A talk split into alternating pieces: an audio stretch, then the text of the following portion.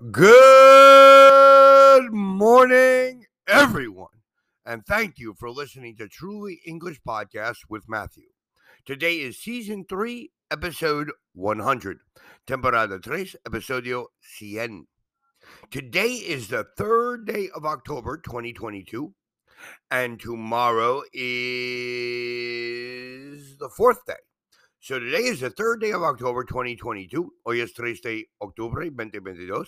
Today is Monday. Tomorrow is Tuesday. And the day after tomorrow is Wednesday. Today is Monday. Yesterday was Sunday. And the day before yesterday was Saturday. Please remember today, tomorrow, and the day after tomorrow. Today, yesterday, and the day before yesterday. Yesterday, we worked closing out the month of September for our business. The day before yesterday, I went out for a wonderful dinner with my wife, my friend, and his wife. Today, we are working.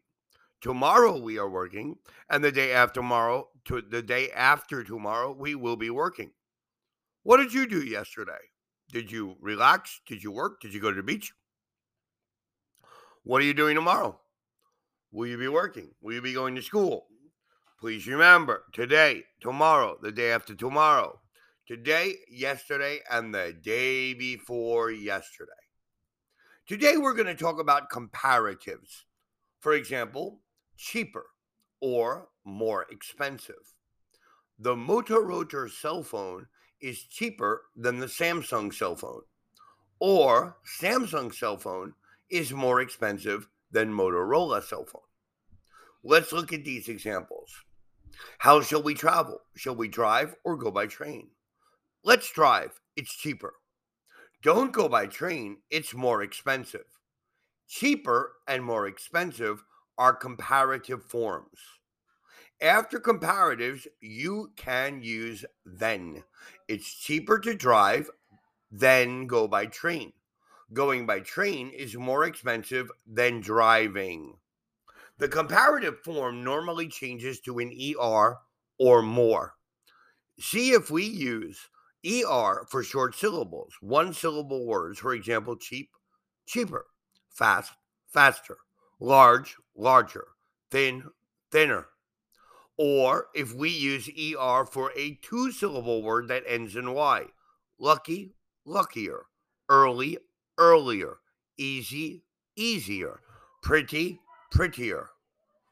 Now, if we use more, we're using this for longer words, two syllables or more.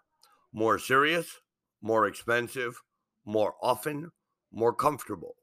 We also use more for adverbs that end in ly, more slowly, more easily, more seriously, and more quietly. Let us look at some examples. You're older than me. The exam was quite easy, easier than I expected. Can you walk a bit faster? I'd like to have a bigger car. Last night I went to bed earlier than usual. You are more patient than me. The exam was quite difficult, more difficult than I expected. Can you walk a bit more slowly? I'd like to have a more reliable car. I don't play tennis much these days. I used to play more often. We use both ER or more with some two syllable adjectives, especially clever, narrow, quiet, shallow, simple. For example, it's too noisy here. Can we go somewhere quieter or somewhere more quiet? A few adjectives and adverbs have irregular comparative forms.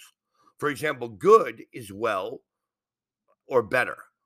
The garden looks better since you tidied it up. I know him well, probably better than anybody else. Bad, badly, is worse. How's your headache? Better? No, it's worse. He did very badly in the exam, worse than expected. Far is further or farther. It's a long time from here. It's a long walk from here, further than I thought, or farther than I thought. Note that farther, but not further, also means more or additional. Let me know if you hear any further news. So please remember how to use these comparatives. Please make your own examples on how to use these comparatives. And I want to thank you for listening to Truly English Podcast today.